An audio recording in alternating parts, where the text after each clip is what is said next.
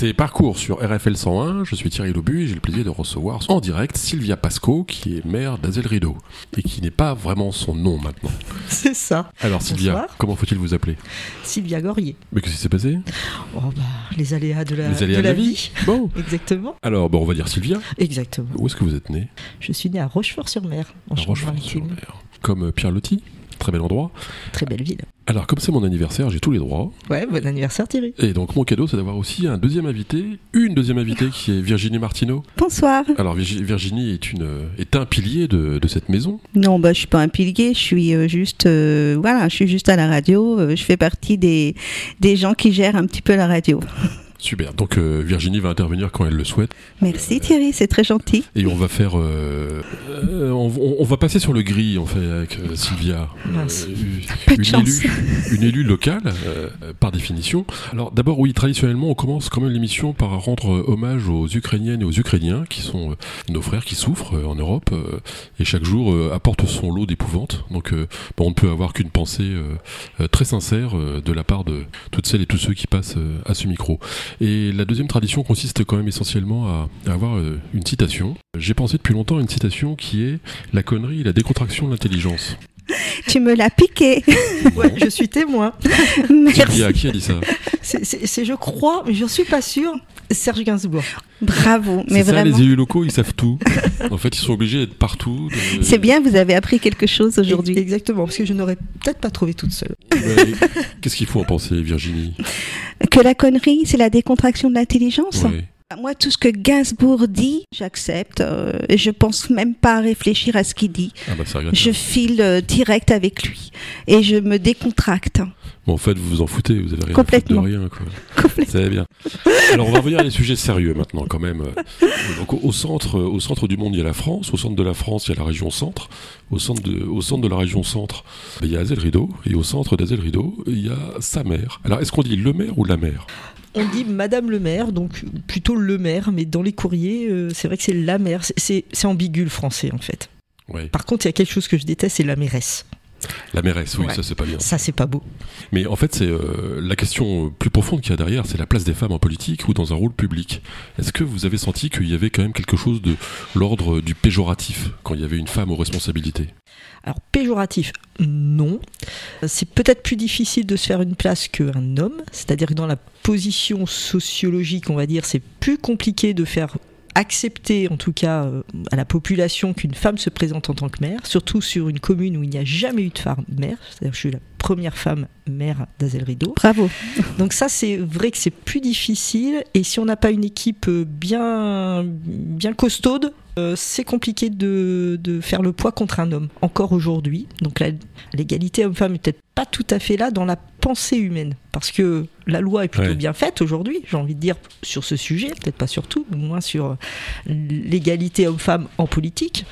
Mais dans, dans la pensée humaine, c'est peut-être pas encore tout à fait ça. Et mais cette ségrégation, est-ce qu'elle est le fait des hommes ou aussi des femmes d'ailleurs qui sont un peu machos? Euh, bah, je pense que c'est des deux. Je pense qu'une Ah ouais. femme aujourd'hui, euh, en son fort intérieur, pense encore que l'homme est supérieur. Oui, je, je- y a des femmes, oui, ouais, je pense très- encore que Très conservatrices. ouais, très conservatrice. Ouais, je, je le pense euh, très très très très fortement aujourd'hui. Ah ouais. Mm. Euh, Vous avez vécu combien d'élections? J'ai vécu deux élections. Donc vous avez gagné les deux? Alors j'étais sur euh, Sur une un liste gagnante à chaque fois? Voilà, exactement. Sur un premier mandat, en fait, euh, je suis arrivé un peu par hasard. On est venu me chercher. D'ailleurs, j'avais une place un peu particulière parce que les deux listes sont venues me chercher. Et euh, c'était deux listes hein, qui politiquement ne portaient pas les, les mêmes choses. J'ai choisi une liste par conviction euh, de la pluralité de cette liste, plutôt d'ailleurs, pas forcément de la couleur politique du, de la personne qui portait cette liste. Là, on, on est en quelle année là? On est en en 2014. 2014. hein. Donc euh, voilà, on vient me chercher, j'y vais sans conviction euh, réelle d'appartenir euh, voilà, à, un- à une liste électorale à ce moment-là. Et puis dans la préparation de la campagne, on, on sent qu'il y a une force et et on se prête au jeu. Et puis c'est vrai que bah, on réfléchit, on installe des choses, on prévoit et, du coup bah, on n'a plus trop envie de partir. Et les élections arrivent et on gagne et on propose d'être adjointe à ce moment-là. Donc adjointe à la culture et, au tourisme et à la communication, ce que j'accepte. Et voilà, c'était la première, euh, la première fois que j'étais élue et, c'est vrai que c'est un engagement fort parce qu'il faut passer du temps, beaucoup de temps. Et comme moi je suis quelqu'un qui, quand je prends des responsabilités jusqu'au bout, bah ouais, je me suis vraiment engagé. Et puis la deuxième élection, c'est en 2020 où là je porte ma propre liste. Pareil, pas d'étiquette politique, c'est-à-dire une liste pluripolitique, euh, voilà, euh, ou apolitique comme on veut. Mais en tout cas, c'est surtout pluriel que A. Non, mais c'est quand même les gens de droite qui disent apolitique, non? C'est pour ça que je dis plus, pluripolitique, parce qu'en fait, on a, on, a, on a une pluralité au sein de notre équipe municipale. Mais est-ce que ça veut dire quelque chose d'ailleurs concrètement, qu'on soit plutôt de gauche, de droite, dans une ville, ou un village comme on veut, ou un gros village à Zelrido Est-ce que ça a un sens? Non, je crois pas. Aujourd'hui, une, ville, euh, on est 3500 habitants, donc petite ville, puis tout à fait village, mais petite ville. Et finalement, la politique au sens comme on l'entend euh, n'a pas de sens. En fait, on est là pour faire le bien de la cité. C'est pour ça que la pluralité dans une équipe est importante. C'est-à-dire qu'individuellement, on porte certainement des, ambitions, oui, euh, personnelles. On peut porter un candidat ou autre, euh, mais autour de la table en conseil municipal, on est là pour le bon sens de la commune et non pas pour euh, mettre en, voilà, en, avant tel ou tel candidat ou telle ou telle loi. Ou... Mais en général, quand il y a deux listes, est-ce qu'il y a une liste qui a une vocation plus euh, sociale et l'autre qui a une vocation plus conservatrice, plus financière, ou l'une qui est plus dépensière, l'autre qui est plus sensible euh, à la sécurité, par exemple ou... C'était le cas en 2014. On retrouve cette, ouais, cette divergence. En 2014, c'était le cas. En 2020, beaucoup moins. En 2020, on s'est retrouvé justement avec deux listes euh, où euh, les, les ambitions finalement étaient les mêmes. Et c'est ça qui était compliqué aussi, c'est parce qu'il n'y avait pas vraiment de divergence. Euh, sur bah les deux listes, finalement, on sentait bien que globalement, les thèmes étaient les mêmes, les ambitions étaient les mêmes et les projets étaient quasiment les mêmes. Et puis l'élection en 2020 a été un peu compliquée avec le Covid. tout à fait. Bien sûr. Virginie, elle vit à Richelieu. Non, je vis pas. Je suis née à Richelieu. Donc vous avez abandonné Richelieu. J'ai la maison de famille euh, euh, à Limeuil, qui est à 3 km de Richelieu, qui est une, une ancienne ferme. Et avec mes frères et sœurs, on, on l'a gardée. C'était celle de mes parents. Différent de vivre à Richelieu ou à Rideau Ah oui, c'est différent. Alors, parce que Rideau a une, particularité, c'est qu'elle est aux portes de, de, Tours, en fait. On est vraiment euh, aux portes de la métropole. Alors que Richelieu, euh, alors on est sur deux, deux villes très touristiques, hein, avec des ambitions touristiques fortes. D'ailleurs, on fait partie du même office du tourisme, et euh, c'est pas neutre. La, la, distance, en fait, de Richelieu fait, fait que globalement, euh, la vie des deux villes est quand même très différente. Complètement. pour, y être passé un certain nombre de fois, on n'a pas, je pense, la même, enfin, la même sociologie dans, dans nos deux communes. D'ailleurs, Virginie m'a dit qu'elle voulait s'installer à Azel Rideau depuis qu'il y avait une mère qui était femme.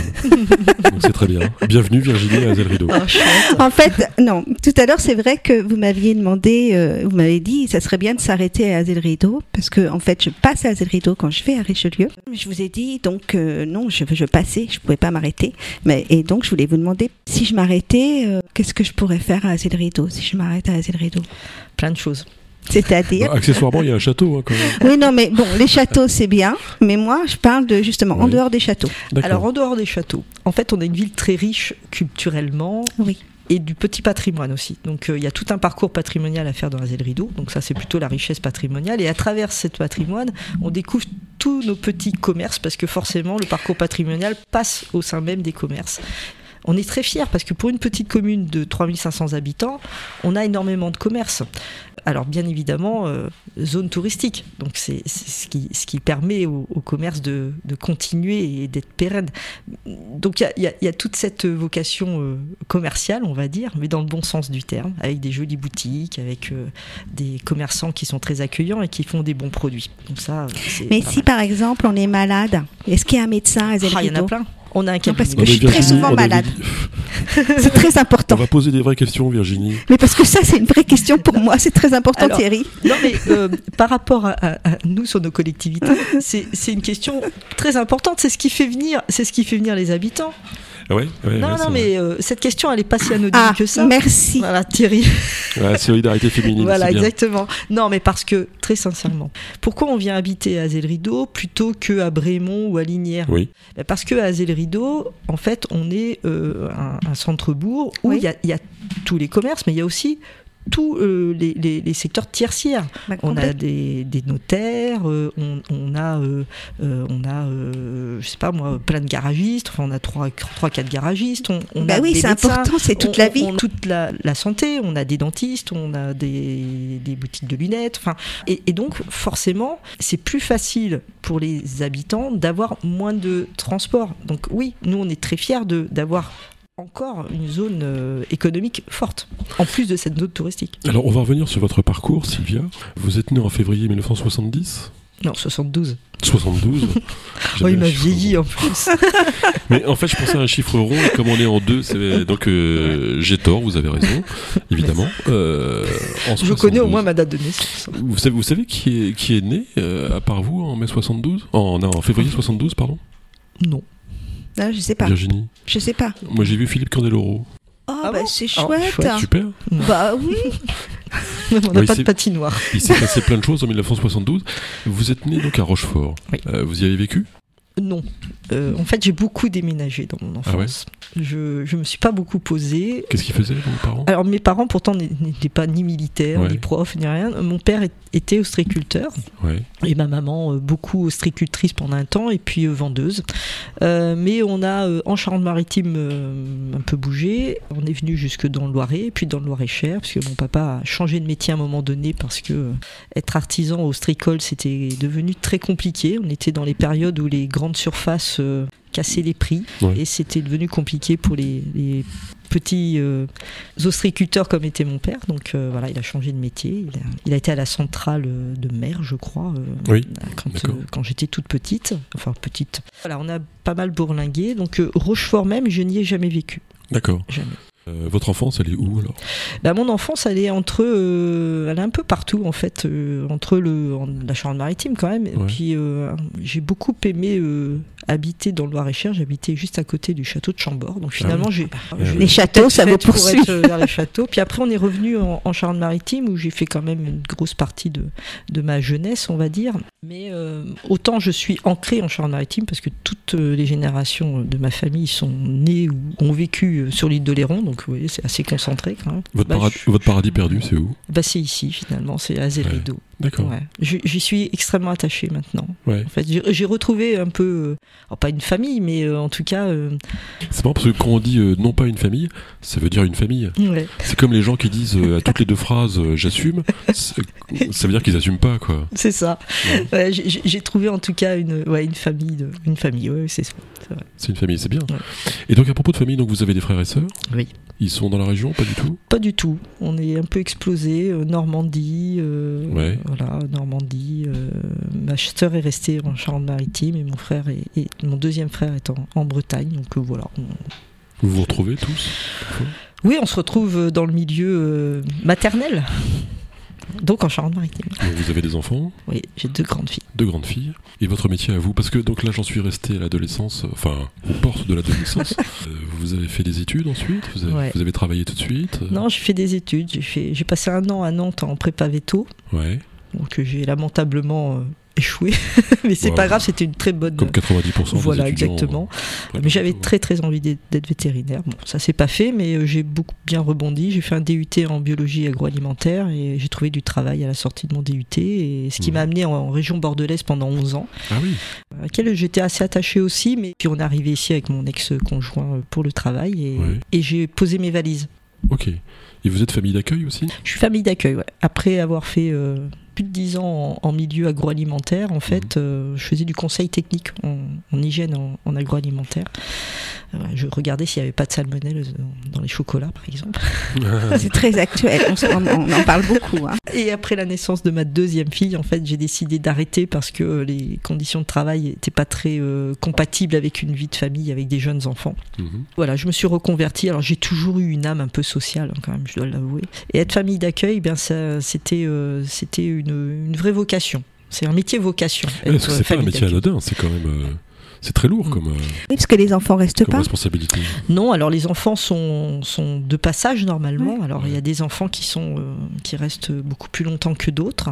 Très souvent des enfants placés par la justice, hein, donc c'est pas neutre. hein, c'est Ouais. un vrai travail. On fait, on n'est pas là pour euh, juste les surveiller. On est là aussi pour leur apporter euh, bah, l'éducation, mais on est là aussi pour leur apporter l'affection et puis euh, la santé. Enfin, euh, vérifier leurs besoins. Enfin, c'est c'est un vrai métier, ouais. Mais c'est un c'est avant tout un métier passion quand même. Parce Il reste que- combien de temps c'est très variable. Euh, Ça peut être euh, six mois pour euh, des séjours courts et des accueils courts pour euh, des parents qui peuvent être en difficulté très passagère jusqu'à bah, jusqu'à la ma- majorité, Ah oui. leur majorité pour Ah oui, ça certains. peut être Voilà. très- Donc, euh, ouais. Un voyage à très long terme, ça. Exactement, ouais, Ouais. ouais, tout à fait. Alors, on a évoqué votre. Vi- Virginie avait peut-être un- une question par rapport à Euh, ça non, non, j'étais passionnée, j'écoutais parce que Ouais. c'est vrai que C'est pas commun. ouais, c'est pas commun et un, ce serait un super témoignage. euh, C'est émouvant parce que euh, l'attachement, ça doit être très très fort. Mm. Oui.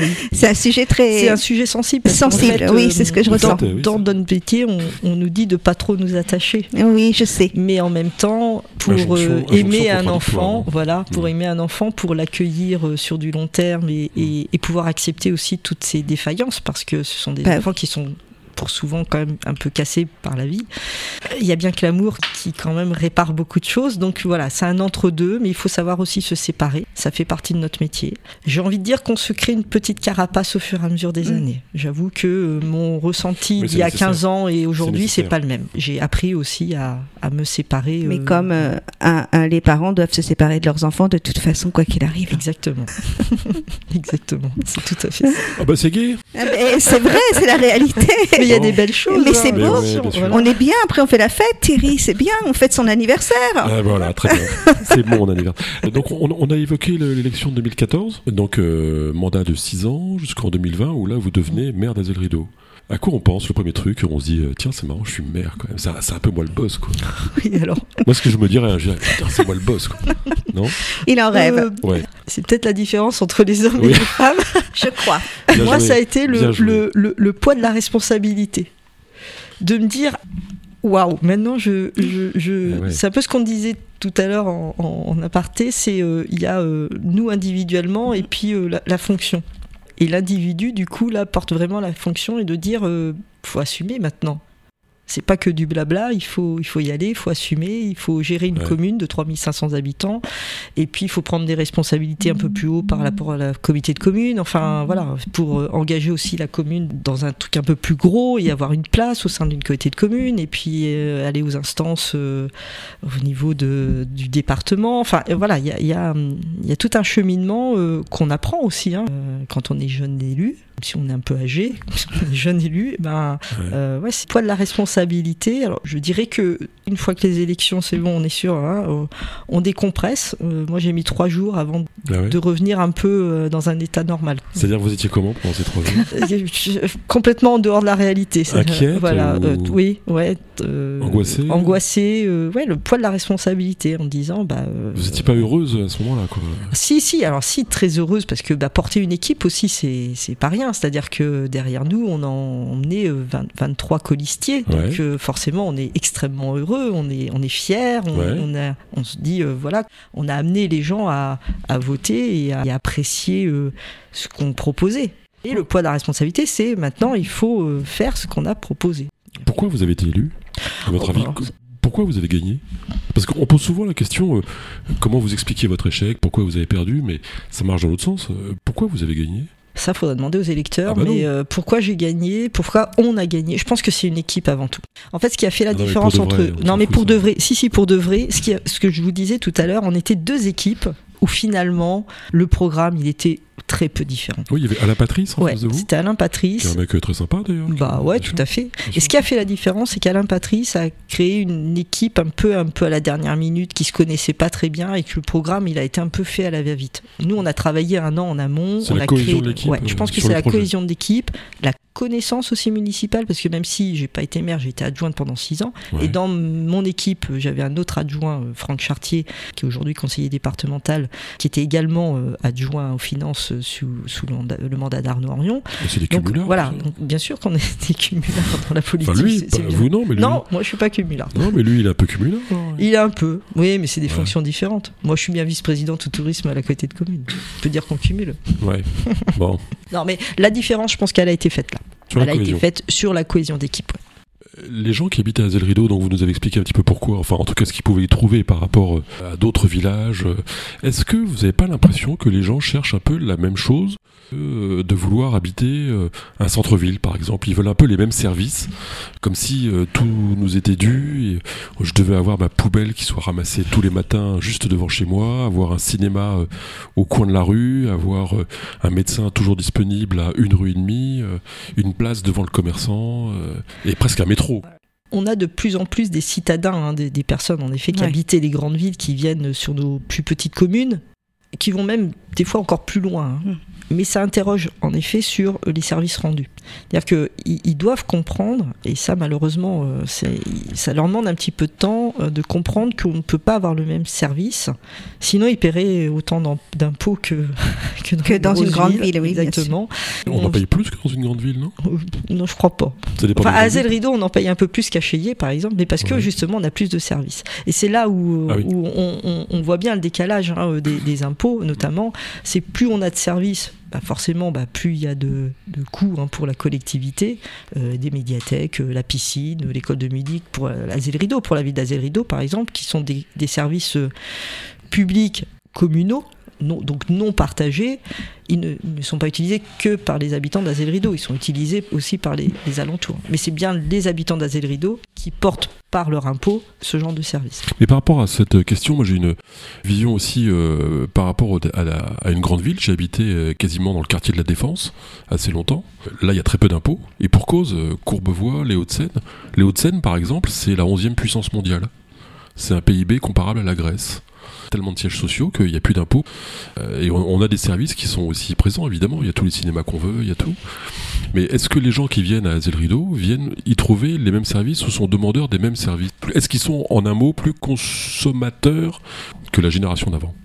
Alors je ne sais pas si c'est parce qu'ils viennent des, des autres cités, parce que je pense que d'une manière générale, la société est plus exigeante qu'auparavant, d'une manière très générale, et que les, euh, les habitants de nos communes, même s'ils n'ont pas beaucoup bougé et qui sont du territoire depuis des années même des générations, on est dans une société exigeante. On est une société où on ne va pas accepter euh, que, justement, bah, on parlait de poubelles, que les poubelles soient ramassées tous les 15 jours. Ils vont pas accepter, en effet, de pas pouvoir se garer devant un, commerce. Alors que, dans les faits, on parle beaucoup de climat, on parle beaucoup d'écologie et que on sait très bien que la place de la voiture, elle doit diminuer. Malgré tout ce qui est porté, et il y en a beaucoup hein, qui disent ah, il faut moins de voitures et tout ça, mais on n'est pas capable encore de s'en passer. On n'est pas capable de faire le choix de dire bah, je vais prendre 5 minutes de plus ou aller un peu plus loin. Ouais, Ce que disait euh, Virginie, voilà. elle, elle supporte pas de quitter sa voiture. Moi, j'ai une voiture à pédales. Elle se moque de tout le monde, Virginie. Incroyable. hein. Mais non, je me moque pas. C'est simplement que j'ai pas mon permis de conduire. Donc, euh, et il vaut mieux peut-être pas que je l'ai. Mais, euh, Ouais, mais ça, en- enfin, Oui, voilà. semi-rural. C'est une vraie question, C'est hein. une vraie question. Mais j'arrête que- pas de me poser cette question et j'essaie de me dire comment je vais faire si dans mes vieux jours je retourne dans ma vieille ferme. la mobilité, euh, la mobilité rurale. Et j'arrête pas de me dire bon, je vais acheter un scooter, euh, un Solex. C'est- Non, mais c'est- une vraie question qui, qui nous interroge tous à tous les niveaux. Ouais, hein. Euh, la mobilité aujourd'hui, euh, qu'elle soit euh, mobilité pour le travail ou mobilité pour plein de choses, ouais, ça, ça nous questionne. Les gens d'Azelrido, ils travaillent à Azelrido ou ils vont tous Alors, ailleurs? Non, on a alors. On le sait, ça d'ailleurs Oui, on a, on, on a des, on a des, des statistiques Ah ouais? là-dessus. hein. Ah ouais. On est, on est en rétention. On n'est pas mauvais en fait parce qu'on a justement une zone artisanale quand même qui est pas Oui. neutre, hein, donc une zone économique, une, une zone commerciale qui est aussi assez, assez importante. Et puis on a tous les commerces de proximité. Et puis on a surtout beaucoup d'hébergements, beaucoup de restaurants. Donc il y y, y a quand même pas mal de- d'emplois sur Azelrido. Mais c'est pas forcément les gens d'Azelrido qui travaillent à Azelrido. Donc en fait, les gens d'Azelrido peuvent aller à Tours ou à Chinon, puisqu'on a quand même euh, l'appel de la centrale, hein, qui est un grand employeur quand même, faut le dire, sur, sur Avoine. La centrale qui dit venez, venez, venez. Voilà, exactement. Donc, euh, je veux dire, c'est, en tout cas, c'est de l'emploi. On a l'avantage d'avoir un, un réseau ferroviaire, nous, une gare qui s'arrête, euh, donc une vraie gare, hein, donc avec des arrêts à Rideau, mais c'est pas suffisant sur le, nombre de, fréquences en fait. De c'est à Rideau. Euh... Chinon, Tour Chinon. Oui, c'est ça. Tour Chinon. Et ça, il y a une possibilité d'avoir plus de trains. Et eh ben, comment on peut faire pour, pour peser sur la SNCF Eh ben, c'est en force qu'on va peser sur la SNCF. J'ai fait un courrier très peu de temps en fait, ah justement, euh, parce que j'ai été interpellé par par la reprise, ils ont, fait des travaux importants hein, pour que euh, les voies soient de nouveau aux normes et que le train euh, ne diminue pas sa vitesse. Sinon, on était euh, contraint de faire diminuer la vitesse du train sur cette ligne. Donc, il y a eu un gros investissement hein, fait par la région sur, ce, cette ligne. Donc, ça, c'est super. Donc, ça veut dire que globalement, on, on dit on va conserver le train. Nous, maintenant, on dit attention parce qu'il faudrait augmenter le nombre de trains.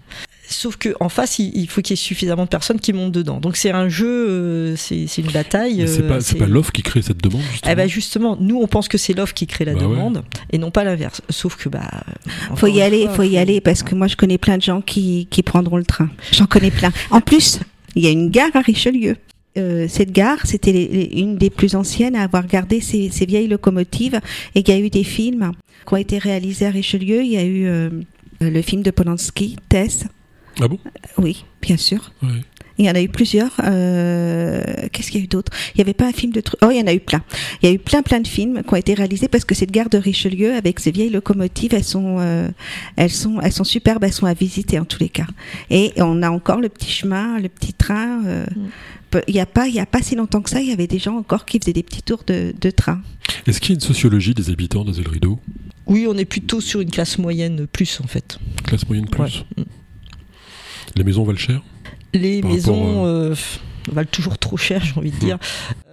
Euh, en tout cas, on est en flux tendu. C'est-à-dire qu'il y a très peu de biens immobiliers euh, sur notre commune et quand, quand c'est à la vente, ça part très très rapidement. Alors quand c'est au bon prix, évidemment, il hein, ne faut pas non plus s'envoler, mais euh, on, a une pénurie. D'ailleurs, c'est un peu pour ça aussi qu'on a, a pris le parti d'ouvrir des, au moins un lotissement hein, sur l'ancienne friche industrielle de la CIBEM, euh, parce que euh, on n'avait pas ouvert nous de lotissement depuis, depuis 2007, je crois, ou 2008. Donc par rapport aux communes voisines, en fait, on était, on était un peu en pénurie de, de nouveaux quartiers. On va dire. Donc la population va croissant La population est plutôt stable, euh, mais elle va aller croissante. Euh, la CIBEM, c'était une entreprise, donc c'était mm. un des premiers employeurs, j'imagine. Ouais, c'était une grande, une grande boutique qui a disparu, en tout cas d'Azel Rideau. Oui. Ça, ça a fait mal, oui. j'imagine Oui, alors moi, quand je suis arrivé, je n'ai pas connu la Cibène en, pleine euh, expansion, hein, parce que quand je suis arrivé, elle était déjà euh, fermée ou ça allait se faire. Euh, les anciens nous en parlent souvent. D'ailleurs, on a des, photos de la sortie d'usine où il y avait un vrai, un, vrai cheminement vers l'entreprise. Et d'ailleurs, ça a transformé la ville, hein, parce que quand l'entreprise a fermé, les commerces qui étaient sur le passage, en fait, de, des, ouvriers ont fermé aussi. Et donc, cette rue qui, était euh, entre euh, Azé et Langer. En fait, c'était la route. Euh, bien, tous ces commerces-là ont fermé, ce sont devenus des habitations.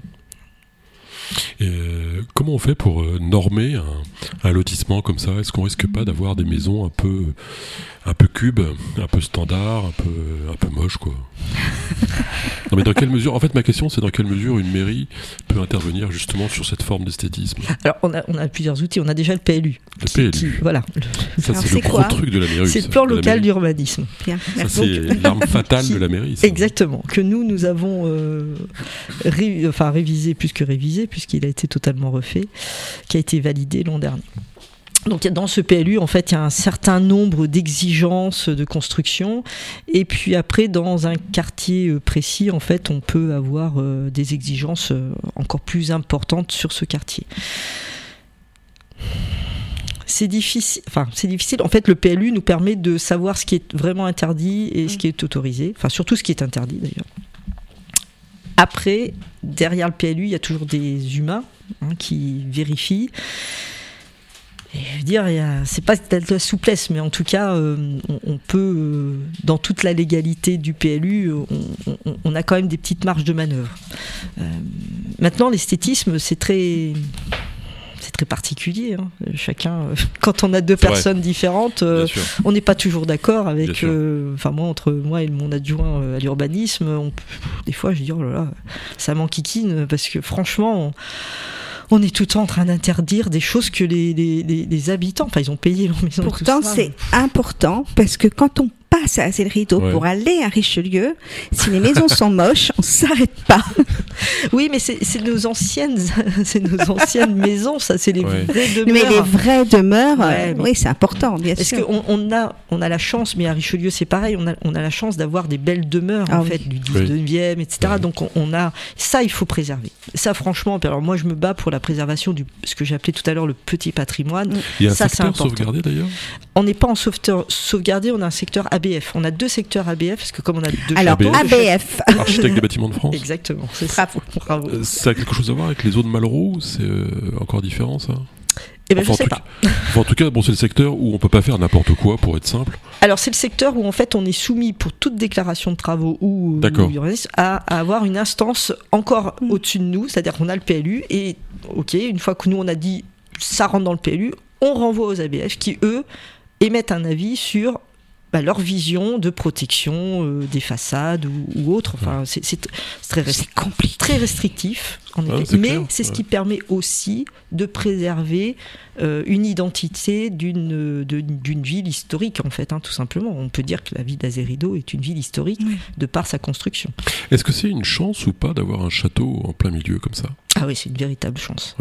En fait, ma question c'était plutôt sur le fait qu'il soit au milieu, parce que j'ai entendu la moitié des gens qui m'ont dit euh, ouais, mais voilà, les, les autocars ils peuvent pas venir euh, parce qu'on peut pas se garer, donc ils vont ailleurs. Et d'autres qui m'ont dit euh, mais non, mais ça fait vivre le commerce, euh, plein de gens. euh, S'il était à l'écart, euh, la ville n'en profiterait pas. Exactement. En fait, les deux sont vrais en même temps, peut-être. d'ailleurs. Les deux sont vrais en même temps. On peut prendre par exemple Chenonceau. Chenonceau, Oui, c'est à l'extérieur ouais. de la ville. On la compare ville, les deux toujours, Voilà. hein, évidemment, La- ils sont bah, sur l'eau.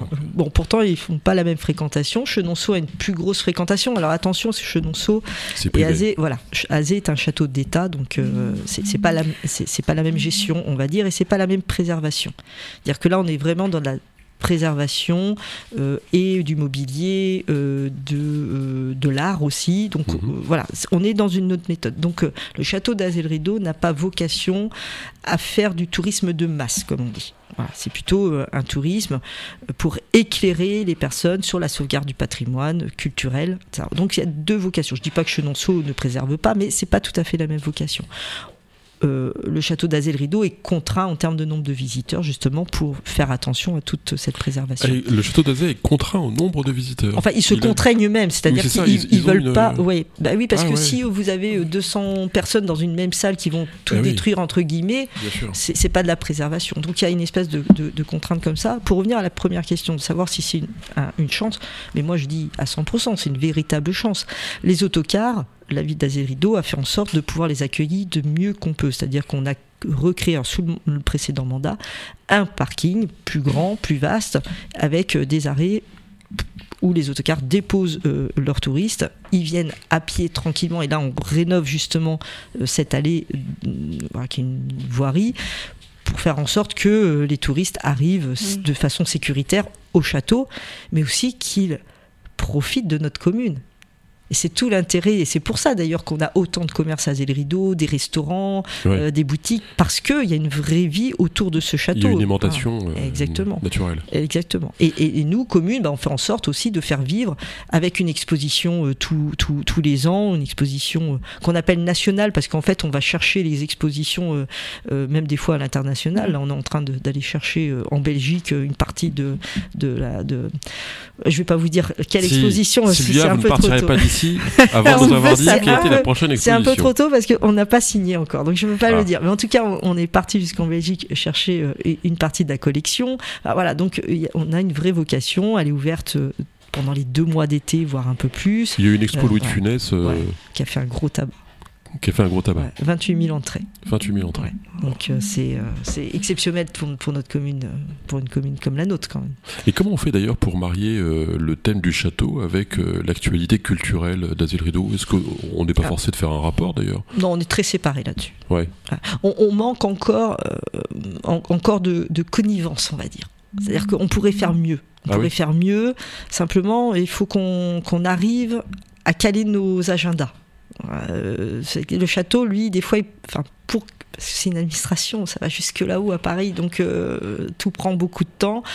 Donc il faut peut-être des fois deux, trois ans avant que tout soit entériné. Nous, euh, c'est d'année en année, hein, donc ça, ça va plus vite. On n'a pas le personnel que le château. Donc voilà, il faut qu'on calme nos agendas, mais voilà, il y, a- il y a une, une belle relation entre la commune et le château, ce qui est, ce qui est plutôt euh, bien. Quand même. Virginie, En parlant de château Oui, château, paf, je me retourne vers vous. ah bah oui, directement, c'est très bizarre ça d'ailleurs. Eh ben, en parlant de château, ben, je sais pas, euh, c'est quoi votre euh, prince euh, euh, ou votre princesse hein Qui est-ce que vous aimeriez rencontrer dans le château d'Azel Rideau Quel prince ou quelle princesse? C'est vrai qu'il est beau ce château. Bah, le château est beau. il essaie, enfin. il essaie de revenir, mais non, je lui ai posé une de- question. Ah bah, J'essaie de me, de- du coup de réfléchir vite là, mais Un j'avoue, Walt Disney, par exemple. La Reine des Neiges oh non, pas la Reine des Neiges. Ah, pas la Reine des Neiges, un Bon. animal. Un prince Alors, qui se serait transformé la- en La animal. Virginie est en train de devancer parce qu'on va parler du questionnaire de Proust. euh, Ah, bah voilà. On va Oh poser quelques questions comme ça, euh, très indiscrètes à, à Sylvia. Euh, je reviens euh, finalement à l'attente des gens. Euh, donc on a vu un peu quelle était la sociologie finalement des habitants. Est-ce est-ce qu'il y a beaucoup de turnover, comme on dit, des habitants? Est-ce qu'on sait s'il y a beaucoup de gens qui partent et qui sont remplacés? Est-ce que il y a beaucoup de gens qui arrivent aussi J'ai pas trop d'études là-dessus en évident, tête, mais euh, je pense pas qu'il y ait un énorme turnover en fait. Euh, Donc les gens sont bien. et- les gens sont bien. Alors si j'avais une statistique, mais je l'ai plus vraiment en mémoire, mais par rapport euh, au département, on était, euh, on était au-dessus, c'est-à-dire que les gens se plaisent plutôt pas trop mal à Azel Rideau. Mhm. Et quand on s'y installe, on, s'y installe pour, pour quelques années quand même. Est-ce qu'il y a beaucoup de précarité à Zelrido Ah, beaucoup non, mais il y en a. Est-ce qu'une mairie peut traiter la précarité A des outils pour ça? Oui, alors on a le CCAS, hein, le, Ouais. le Centre communal d'action sociale, qui, qui est là pour justement euh, aider toutes les personnes qui sont dans devant des difficultés. On a évidemment les assistants sociaux qui sont alors elles gérées par le département. Et puis on a nos, nos, nos associations caritatives. On a la chance d'avoir euh, et les restaurants du cœur, nous sur Azel Rideau, la Croix-Rouge, donc qui nous permet, euh, nous permettent à nous tous en fait hein, autour de la table d'aider euh, des personnes qui seraient dans une précarité forte. On a des logements d'urgence aussi sur euh, la communauté de communes qui Il sont est- gérés ouais. par la communauté de communes. Alors, on n'en a pas sur Azel Rideau, mais il y en a un à Vilaine et deux à Sorigny. Et puis après, bah, il y a toute l'entraide hein, communale qui peut se faire quand il y a des gros pépins, ça peut arriver. hein. Quelqu'un qui, qu'on a vu pendant les inondations, par exemple, Oui. en 2016, où là, il a fallu reloger deux, trois personnes. Voilà, il y a l'entraide qui, qui se fait. Après, la précarité financière, c'est plus compliqué hein, pour nous, une commune. Euh, là, c'est plutôt du ressort du département Ouais. après. hein. Mais Les gens du voyage, c'est un problème Un problème, non. Alors nous, on a la chance d'avoir une aire pour les gens du voyage, alors qui n'est pas toujours respectée, c'est-à-dire que de temps en temps, ils viennent quand même en dehors de l'aire des gens du voyage, mais... euh, Le peu que j'ai entendu, j'ai jamais entendu dire qu'il y avait un seul problème avec les gens du voyage. hein. ouais, non, mais nous... c'est pas un su- sujet, quoi. Si, c'est un vrai sujet. À chaque fois, euh, à chaque fois, on- Dans je- tous les villages, c'est un dans sujet. tous les villages, c'est un sujet. À chaque fois qu'on va au congrès des maires, c'est un, sujet qui revient tout, tout le temps. Mais parce que c'est un véritable sujet, parce que c'est assez crispant pour nous les élus quand on nous demande de, de faire justement des aires euh, des gens du voyage, de, euh, de faire en sorte euh, que les enfants soient scolarisés et tout ça. Donc on, on essaie de faire euh, tout ce que l'État nous demande. Malgré tout, on a euh, des, des caravanes qui débarquent du jour au lendemain sur les stades de foot, sur des champs privés, sur, sur des terrains publics. Et donc ça nous met un peu en rogne, bien évidemment. Après, on est là aussi pour aider tout le monde, donc euh, bah, on, on gère toujours. hein, Et vous bossez combien d'heures par semaine? Beaucoup. Vous comptez plus, là, non? Non, je compte plus. Ouais. Est-ce que c'est un vrai travail? Non. Ah, C'est plus un sacerdoce que un sacerdoce. Ouais. je, re- je- je reviens sur la question de la culture, parce que donc il y a plein de sujets différents. J'ai vu euh, des pièces de théâtre en extérieur. Il y a... Enfin, il se passe plein de choses, quoi. Il y a un sujet sur le cinéma, sur Ouais, une salle je euh, pensais à ça, oui. qui va être refaite Ouais, il y a un sujet sur la salle de l'ancien cinéma d'Azel Rideau, le C'est un peu le Familia. cinéma paradiso, là. Exactement. Un cinéma euh, euh, des années euh, Art déco, Des années 30 par Oui. là. Et euh, donc l'intérieur est magnifique. Euh, L'extérieur, la façade est, est classée euh, façade du XXe siècle. Mais on n'a pas su le préserver au fur et à mesure des années. Et surtout, on a, on n'est pas arrivé en fait à, à continuer à faire rester les personnes sur notre territoire pour ce genre de, de choses qui était le cinéma. De toute façon, les gens vont plus au cinéma. Oh, je sais pas s'ils y vont plus, moi j'ai pas le temps d'y aller, hein, donc j'avoue. Bah, ouais. en tous les pas, cas, mais- moi je tiens à dire qu'à Richelieu, il y a un cinéma. Ouais, par exemple. Non, mais c'est très très n'est important. pas le sujet, Virginie. Mais c'est très important. On parle de cinéma et à Richelieu, Ouais. il y a un cinéma. Donc en fait Et l'idée tout le c'est- monde va au cinéma. c'est ça. Et l'idée c'est de transformer ce cinéma en Bien salle joué. de spectacle pour en fait diversifier l'offre culturelle, de pas en faire qu'un cinéma parce que en effet, euh, je crois qu'un cinéma seul, on a quand même celui de Montbazon et celui de Langeais. Je pense qu'il y a des Voilà. pièces de théâtre Oui. qui se jouent à- à- au cinéma de Richelieu, effectivement. Voilà. Mais Ouais. par contre, euh, des pièces de théâtre, de la musique actuelle, euh, euh, ça peut être même des salles de, de congrès entre guillemets, hein, euh, dire, euh, voilà, de, de séminaires, Allez-y, il y de aura, débats, il y aura euh, des gens. hein, les euh, jeunes attendent voilà. ça. hein.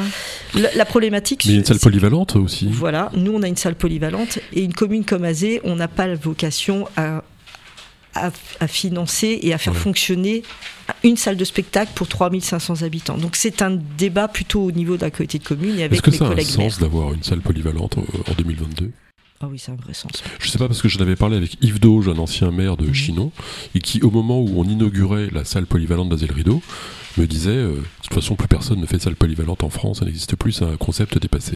Je pense que l'histoire lui a donné tort puisque ça continue à, sortir de terre. Non, ça a une vraie vocation parce que ces salles polyvalentes, comme le nom l'indique, permettent de faire beaucoup de choses. Nous, on fait de tout, c'est-à-dire qu'on a des, des soi- soirées dedans, des soirées dansantes, des thés dansants, on a des lotos, on a des mariages, et à côté de ça, il y a des associations euh, qui font aussi des activités sportives, des activités culturelles. À ce jour, comme on n'a pas du tout de salle de spectacle, eh bien, il y a des activités culturelles dedans aussi euh, pour euh, des pièces de théâtre. Euh, ça peut être des concerts. Mais, comme son nom l'indique, comme c'est polyvalent, on fait tout et des fois, bah, on est contraint par les espaces, par la sonorisation, par. Sport à Azel Rideau, c'est en évolution aussi? Oui, alors c'est. Parce qu'on peut plus jouer au tennis à Azel Rideau on peut plus jouer au tennis. oui, mais on trouve bien ailleurs. On n'a pas vocation à tout avoir sur Ouais, Azelride. On peut pas tout faire. On a une piscine quand même. Mais euh, ouais, c'est, on a beaucoup de clubs sportifs. Alors, encore une fois, on a la chance d'avoir aussi un gymnase, une Oui. salle polyvalente hein, qui permet de désengorger le gymnase quand il y a besoin. Il y a un grand stade de foot avec tro- bientôt trois terrains. Euh, Trois terrains, c'est pas raisonnable ça. bah pour 430 licenciés, si, c'est raisonnable. Il y a Vous savez 430 qu'on va, ouais, 430 licenciés, et on va fêter cette année, alors un petit peu en retard à cause du Covid, les 100 ans du club. 100 Ah ouais. ans du club. C'est incroyable comme le foot, c'est ça génère des espèces comme ça de, de, de, de coups de folie là. Allez hop, je sais pas combien de allez hop, c'est incroyable. Et surtout, mais dans des petits bleds comme ça, ça a toujours été Mais un. C'est pas un petit bled quand même là. Non, on parle, pardon. euh, Et Pardon. 430 licenciés. 430 licenciés. Ouais. Attention. École de foot, Ouais. deux équipes féminines. Ah, Yes. là par contre, là Il y a j'avoue, du tennis bravo. de table aussi. Oui, Euh, le ping-pong, alors je sais très pas combien équipe. ils ont de licenciés, mais Ça c'est marche, hein. au moins une centaine de licenciés, je crois. Le basket aussi. C'est marrant qu'on tonnerre. passe du, de la culture au sport assez naturellement. Parce que ça fait oui. partie Parce que ça de la culture et le sport, ça va ensemble. hein. Ouais. C'est la Alors, richesse de l'esprit. l'adjoint- L'adjoint à la culture, euh, votre adjoint s'appelle Perico Légat. C'est mon délégué. C'est votre délégué. Il n'est pas adjoint. Il n'est pas adjoint, il est conseiller délégué. On va en dire du mal, mais euh, pas trop parce qu'il vient nous voir dans 15 jours. Oh bah attention, puis c'est mon adjoint 21. délégué, enfin, c'est mon conseiller délégué, on dit pas de mal de mon équipe. On dit pas de mal de l'équipe, donc on touche pas à Perico. Qui, qui sera là d'ailleurs pour euh, répondre à, à mes questions et Virginie aussi d'ailleurs le, le- le 21 euh, J'ai- 21 avril. Il faut que je Euh. regarde mon agenda. Oui, on verra. Euh, J'avais un dernier sujet qui me tenait beaucoup à cœur, c'est la démocratie au sein d'Azel Rideau sur deux angles différents. Alors je voulais vous parler des, des communautés de communes d'une part et des parrainages pour les présidentielles d'autre part parce que c'est le sujet quand même, c'est l'actualité. Est-ce que vous avez parrainé quelqu'un? Non, Eh ben c'est pas bien. bah si ça vient.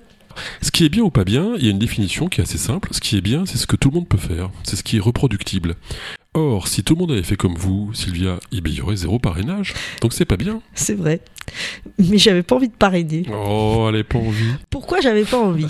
Parce que, en fait, je, je trouve que ce système-là n'est n'est pas bon. Moi, j'ai pas été élu pour dire à des futurs présidentiables que c'est eux les bons candidats. Mais J'ai pas été élu pour ça. C'est pas un soutien qu'on demande, c'est un parrainage. Ouais, mais enfin, ça revient au même. C'est quoi la différence C'est quoi la Bah, différence La soutien, c'est que euh, je peux parrainer quelqu'un avec qui je ne suis pas d'accord, mais que je trouve euh, légitime à être candidat. Ah, Mais justement, si je trouve qu'il je suis, Même qu'il si je suis pas d'accord légitime, ça veut dire Je trouve que Valérie Pécresse étant de droite est tout à fait légitime à se présenter.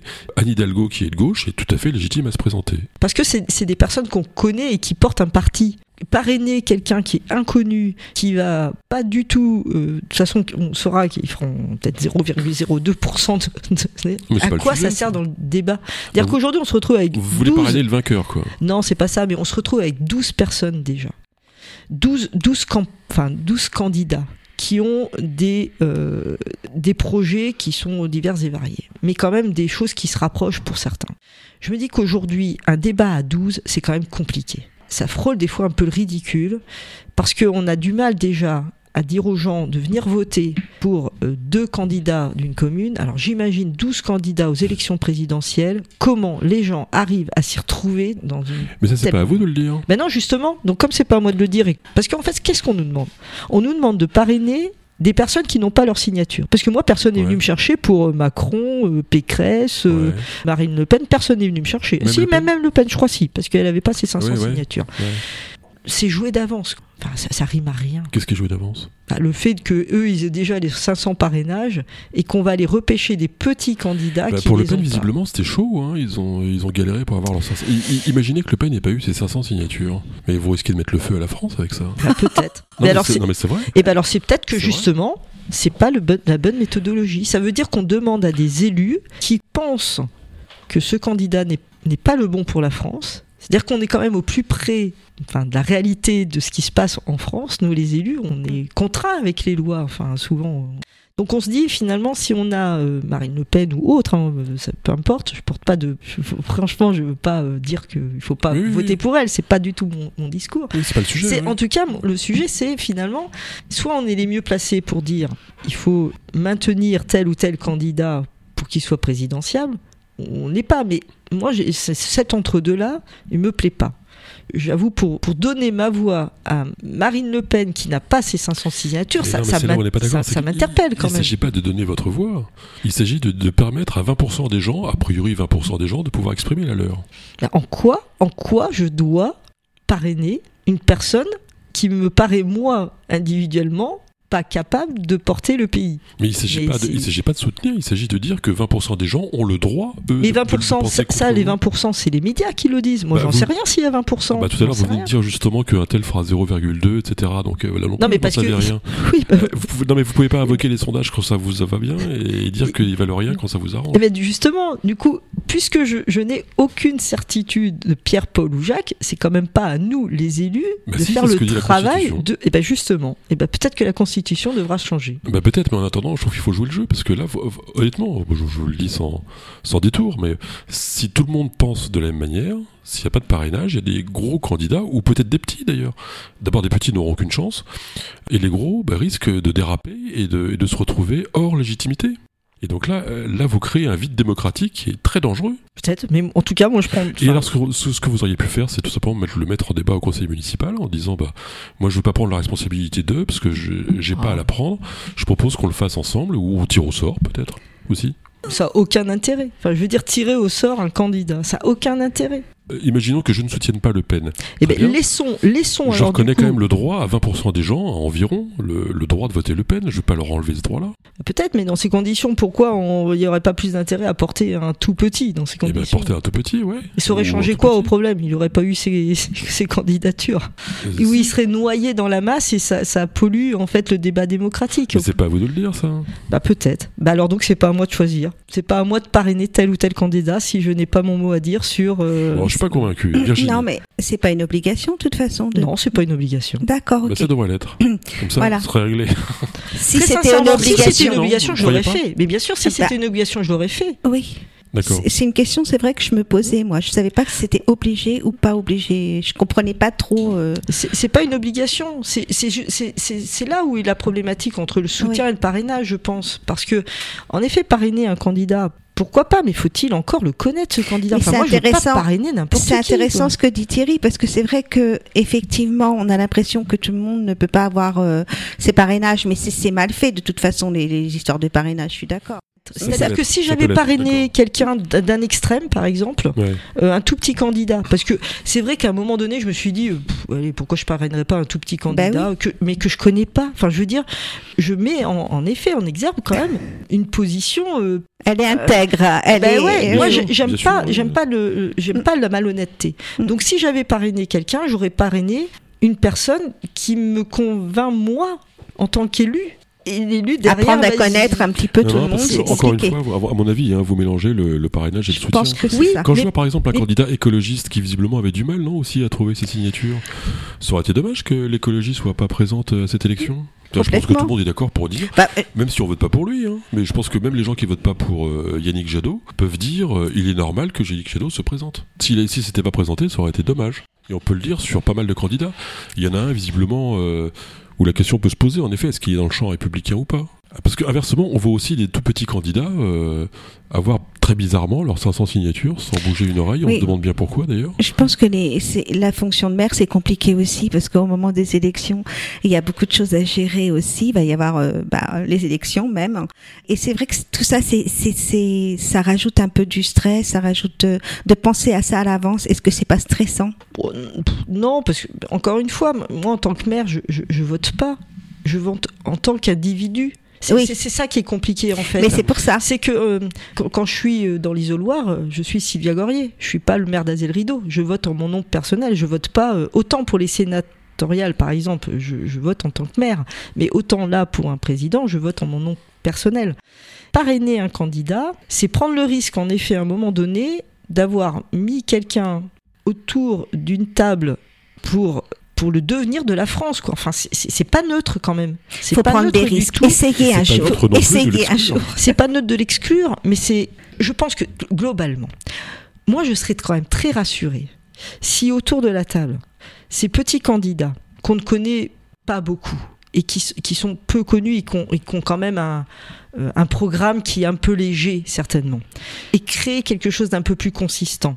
Encore une fois, des, des candidats qui, pour une même cause, se rassemblent. Quand on parle d'écologie tout à l'heure, ah ouais, s'il n'y avait pas autant de divisions, quand on parle de la gauche, s'il n'y avait pas autant de divisions, on n'en serait pas à avoir 40 candidats pour la même cause. quoi. Donc, euh, qui se rassemblent Nous, on, demande de, on nous demande, nous, élus locaux, de faire des listes complètes. Donc, qui se rassemblent Et ça sera peut-être plus facile pour les Ouais, électeurs. mais là vous rentrez dans le fond. Voilà. Là, vous Bah oui, dans je rentre fond. dans le fond, mais la forme et le fond, enfin, se périclitent à un moment donné. je, pense que les gens ont le droit de ne pas être d'accord. Donc, Ah, ils, bien ont, sûr. ils ont, par exemple, deux personnes de gauche. Enfin, si on prend les deux candidats, je sais pas moi, euh, Mélenchon, Hidalgo et euh, le Fabien Roussel. Fabien Roussel. ont le droit de dire qu'ils ne sont pas d'accord entre eux. Donc euh, ça, c'est leur liberté de candidat aussi. hein.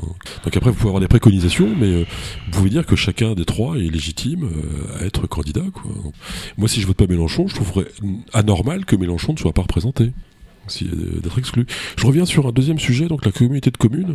Euh, quelle est, à votre avis, euh, la part des investissements qui sont faits dans la région qui sont votés à la communauté de communes? Est-ce que c'est majeur? Est-ce que c'est euh, est-ce que c'est un gros budget, la communauté de communes? Ah oui, c'est un gros budget. Et Ils pourtant, ont, ils ont les, les principales compétences maintenant. En fait, nous, les communes, on, s'est- on est désinvestis. J'aime pas trop ce mot, mais c'est un peu ça quand même. On est désinvestis des plus grosses compétences. La compétence économique, la compétence tourisme, la compétence, alors pour notre comité de communes, enfance et jeunesse. Mais c'est Euh, curieux voilà. parce que moi j'ai pas voté pour la communauté de communes habitant Ah, les Rideaux. Et vous avez voté pour les élus qui sont dans la comité de communes. Donc j'ai voté pour une partie de la communauté de Ouais. communes. Pas pour un schéma euh, global. euh. C'est aussi euh, un Si j'ai voté ouais. Sylvia euh, à l'époque, j'ai voté pour toute une équipe pleine et entière. Mm. Elle marche, elle marche pas, mais j'ai voté directement pour toute l'équipe.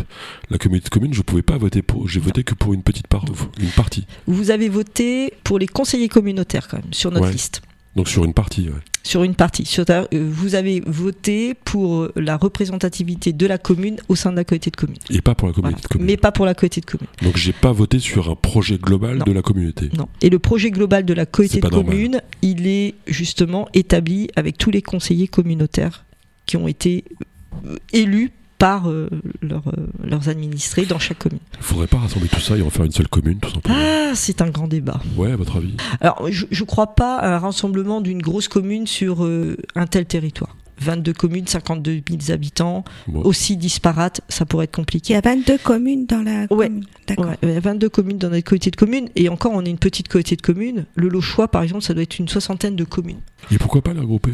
C'est quoi le problème? Parce qu'on a quand même des intérêts quand même assez différents les uns des autres, et déjà qu'on n'arrive pas à créer des communes nouvelles sur un territoire très proche, je pense qu'on n'est encore pas prêt à créer une grosse commune.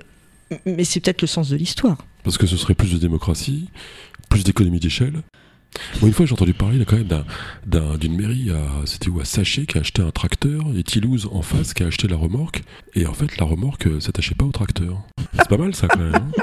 Ça peut arriver. C'est un gars. comme, quoi, la con- comme quoi la connerie, c'est vraiment la décontraction de l'intelligence. C'est hein. ça. Exact. Ah bah, Gainsbourg, toujours. hein. Bon, après, voilà, ça, leur appartient. Mais euh, je pense, en tout cas, non, mais je, je le redis parce que j'y crois vraiment et ça, c'est quelque chose qui, on devra de toute façon travailler sur la mutualisation et certainement sur les communes nouvelles. Il y a des départements qui ont bien avancé. La Bretagne, ils sont assez précurseurs là-dessus. Ah oui. Mais franchement, vous comprenez bien que quand on emmène quelqu'un qui vient de l'étranger ou de Paris ou n'importe où, qui vient à Zé le Rideau, on traverse l'Indre et on est à Cheyé, il faut lui expliquer qu'on n'est pas dans Bah. la. Qu'est-ce que ça veut dire Ah, mais j'en suis, convaincu. Oui, je pense que. J'en suis convaincu parce que moi-même, quand je suis arrivé il y a 15 ans à Azel Rideau, il m'a fallu une bonne année pour comprendre que la chapelle ne faisait pas partie d'Azel Rideau. Donc j'en suis vraiment intimement convaincu. Oui. Et c'est l'avantage aussi d'avoir des personnes extérieures en fait au village. Quand on arrive, on a un regard différent. Simplement, bah faut changer les habitudes. C'est comme la voiture, c'est comme tout, c'est-à-dire euh, Ah ouais. combattre Ah ouais, les habitudes, combattre l'identité d'une commune. Ouais. C'est très compliqué. Euh, intrinsèquement, dans nos communes, on a aussi des hameaux. Euh, voilà, la commune d'Azil Rideau est pas Ouais. le cœur de ville, c'est pas que la commune d'Azil Rideau. On a aussi des hameaux qui sont des fois à un kilomètre, deux kilomètres de, du cœur de ville. Donc, il y aurait pas de frein en fait à faire une commune nouvelle entre euh, Azé et Cheyé. Le frein, il La est question fiscale, quand même. il y a la question fiscale, il y a la question de qu'est-ce qu'on récupère d'une commune à une autre en termes de budget. C'est-à-dire qu'une commune peut avoir une bonne santé, l'autre commune peut avoir une santé un peu moins, mo- moins bonne. C'est-à-dire que finalement, euh, est-ce que ça va pas mettre en péril la bonne santé de la commune? Donc euh, il faut aussi l'examiner. Il y a des questions juridiques, il y a des questions de partage sur euh, un mandat. C'est-à-dire que bah, voilà, quand on fusionne une commune nouvelle, pendant Ouais. un mandat électoral, il y a une histoire de, de partage. le maire d'une commune fait un temps et le maire de l'autre Ouais. fait un autre temps. Enfin, il y a plein de, de- comme ça. de- Mais bon, la Bretagne, euh, je vous dis, euh, Langeais y est passé avec, euh, je sais plus. euh, enfin, Langeais a, a fait une commune, commune, commune nouvelle avec un- une autre commune à côté. Donc, tout est possible. Bon, alors, madame le maire d'Azel Rideau, nous avons euh, bientôt conclu parce que je crois qu'il ne nous reste plus beaucoup de temps. En tout cas, moi, j'ai appris plein de trucs. Il y a même que- quelques petites questions personnelles qu'on pourrait vous poser sur le questionnaire de Proust. Oh là, ça c'est terrible. Bah ouais, il était. Alors, le questionnaire de Proust, il faut toujours le répéter, c'est pas Proust qui l'a écrit. Il y a répondu, tout simplement, plusieurs fois quand il était jeune. Quelle est votre vertu préférée? L'honnêteté. Alors, tout le monde répond ça. Ça n'est pas une vertu. Ah mince. C'est une normalité. Ah bon, d'accord. Bah, ça devrait être une vertu parce que il n'y a pas beaucoup de monde honnête dans notre monde aujourd'hui. C'est vrai? Oh, vous n'êtes pas pessimiste comme ça, vous? Si. Ah, je voyais pas comme ça. Vous vous donnez l'impression d'être plutôt rayonnante et optimiste? Ça n'empêche pas. Ça hein, n'empêche pas. Ah oui, oui. Les apparences, ouais? attention. Euh, C'est pas pessimiste en fait, c'est euh, euh, réaliste Ouais, tout en étant optimiste. d'accord. Quelle est la qualité que vous préférez chez un homme? Et me dites pas l'honnêteté. Je vais dire ça. Euh, L'honnêteté chez un homme? Non, non, la qualité. La qualité. Ah, la qualité chez un homme. Euh, la qualité chez un homme, euh, sa bienveillance. La bienveillance. Et chez une femme? Chez une femme, euh, pff, bon, j'en sais rien. Chez une Tiens, femme, donc. euh, chez une femme, euh, sa persévérance. Quel est le trait principal de votre caractère? Et ben peut-être la persévérance justement. C'est bien, très bien, très bien. Qu'est-ce que vous espérez que- Pardon, qu'est-ce que vous appréciez le plus chez vos amis? Ah, la disponibilité quand je quand je vais pas bien. Ouais. Quel est votre principal défaut? Mon principal défaut, euh, euh, peut-être que je suis un peu têtu quand même. Bah, C'est souvent une qualité. hein. Oh non. Voilà, ça peut être un défaut quand même. hein. ouais. ça peut être un défaut. C'est quoi votre principal défaut, Virginie? J'en ai pas de défauts. Moi, je connais pas mes défauts. C'est les autres qui les connaissent, c'est pas moi. Ah, Elle a préparé avant, là. Non. Est-ce qu'il y a un pays où vous voudriez vivre si c'était pas la France? J'ai beaucoup rêvé de partir au Canada, mais c'est le froid qui m'arrête. Très bonne raison.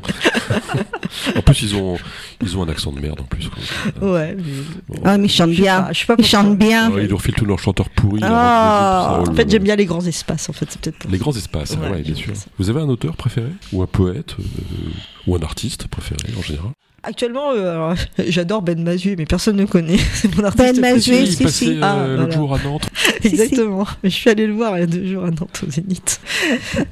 J'aime beaucoup. Euh, après, euh, j'aime bien la poésie. euh, j'aime bien la poésie, mais j'ai pas, euh, voilà, j'ai- pas d'auteur préféré préféré. En fait, moi, je suis assez. euh, j'ai des passades en fait. Vous prenez Voilà. tout, Ouais, j'aime beaucoup le jazz par exemple, Ouais. et j'aime l'écouter comme ça. euh, comme il doit être, c'est-à-dire en improvisation. quoi. ouais, c'est ça. Est-ce que vous avez un personnage historique que vous méprisez? Que je méprise? Ouais.